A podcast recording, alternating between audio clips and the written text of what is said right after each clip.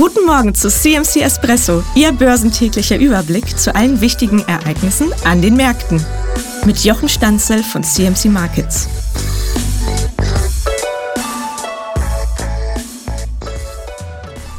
Der Goldpreis hat seit der Pandemie dreimal versucht, wirklich nachhaltig über 2000 Dollar anzusteigen.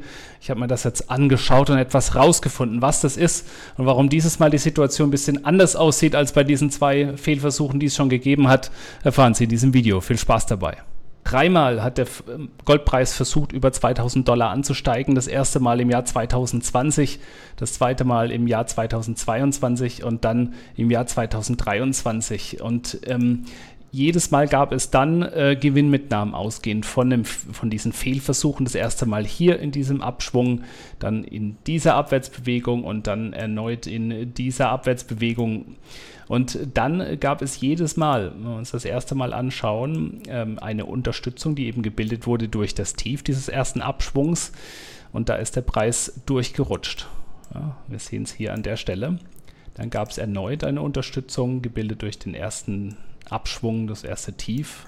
Und da ist der Preis auch wieder drunter gefallen.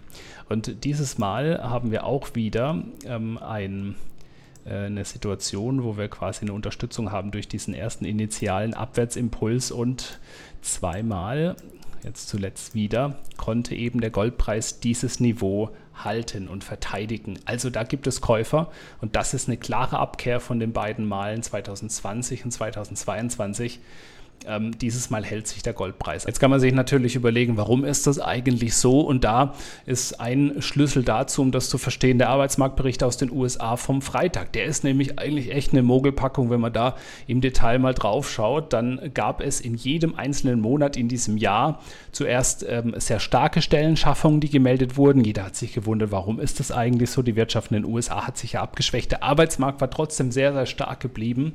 Und in jedem einzelnen Monat ähm, wurden dann starke Arbeitsmarktberichte veröffentlicht, hohe Stellenschaffungen. Aber wir wissen jetzt auch, für jeden einzelnen Monat dieses Jahres gab es danach wieder Abwärtsrevidierungen. Also die Zahlen wurden jedes Mal dann auch vom Weißen Haus gelobt. Sie haben sich selbst gerühmt für die Bidenomics, für die Stärke der Wirtschaft, eine Stärke des Arbeitsmarktes, aber haben dann eben ein, zwei Monate später diese Zahlen einfach wieder kassiert.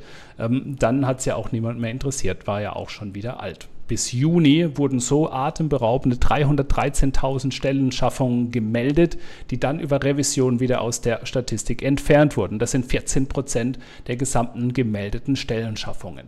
Man kann sich außerdem den Bericht von Juli und August noch einmal genauer ansehen und erkennt, dass dann eben es äh, Teilzeit- und Vollzeitstellen gibt, die eben dann doch äh, sich anders verändert haben. Hier ist die, ist die Zahl der Teilzeitbeschäftigten, die also unter 35 Stunden arbeiten, die sind im Juni, Juli und August um über eine Million angestiegen und das erklärt auch, warum äh, netto dann noch Plus und Zuwachs bei den Stellenschaffungen überhaupt gemeldet wurde, denn bei den Vollzeitbeschäftigten wurden in diesen beiden Monaten 670.000 Stellen abgebaut.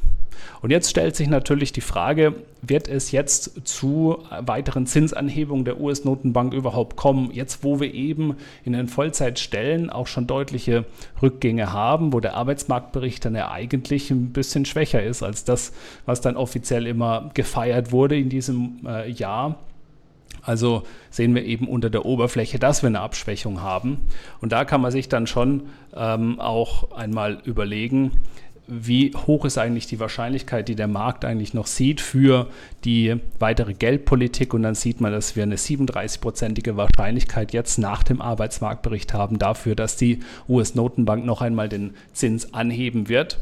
Vor dem Arbeitsmarktbericht war die Wahrscheinlichkeit noch bei 43 Prozent gelegen. Und wenn wir uns jetzt nochmal die Frage stellen, kann der Goldpreis jetzt nach oben ansteigen oder wird er das nicht mehr tun, dann äh, hängt das eben auch engmaschig mit der Geldpolitik zusammen. Es ist gut möglich, dass die Geldpolitik weltweit, nicht nur die von der US-Notenbank, aber auch die von der EZB, von der Bank of England, von der japanischen Notenbank und von denen, die eben auch weltweit die Geldpolitik synchron gestrafft haben, das waren ja fast alle, dass die in so eine Art Art Winterschlaf jetzt gehen wird, dass die also merken, oh, die Wirtschaft hat sich jetzt abgeschwächt. Wir wollen jetzt eben, jetzt wo wir diese Bremseffekte im Wachstum auch sehen, auch mal abwarten, die Daten beobachten und es kommt nicht zu weiteren Zinsanhebungen. Und wenn diese Pause sich mal in den Köpfen von den Anlegern durchgesetzt hat, kann es gut sein, dass dann sehr schnell die Diskussion sich verlagert auf den, äh, darauf, wann die erste Leitzinssenkung denn kommen könnte. Und dann sind wir wieder beim Goldpreis, der dann doch eben von sinkenden Zinsen, von sinkenden Realzinsen historisch insbesondere profitiert hat. Was ist eure Meinung dazu? Äh, lasst gerne da die Kommentare da. Äh, über einen Daumen hoch ähm, freue ich mich auch oder ein Abo unseres Kanals. Danke fürs Einschalten.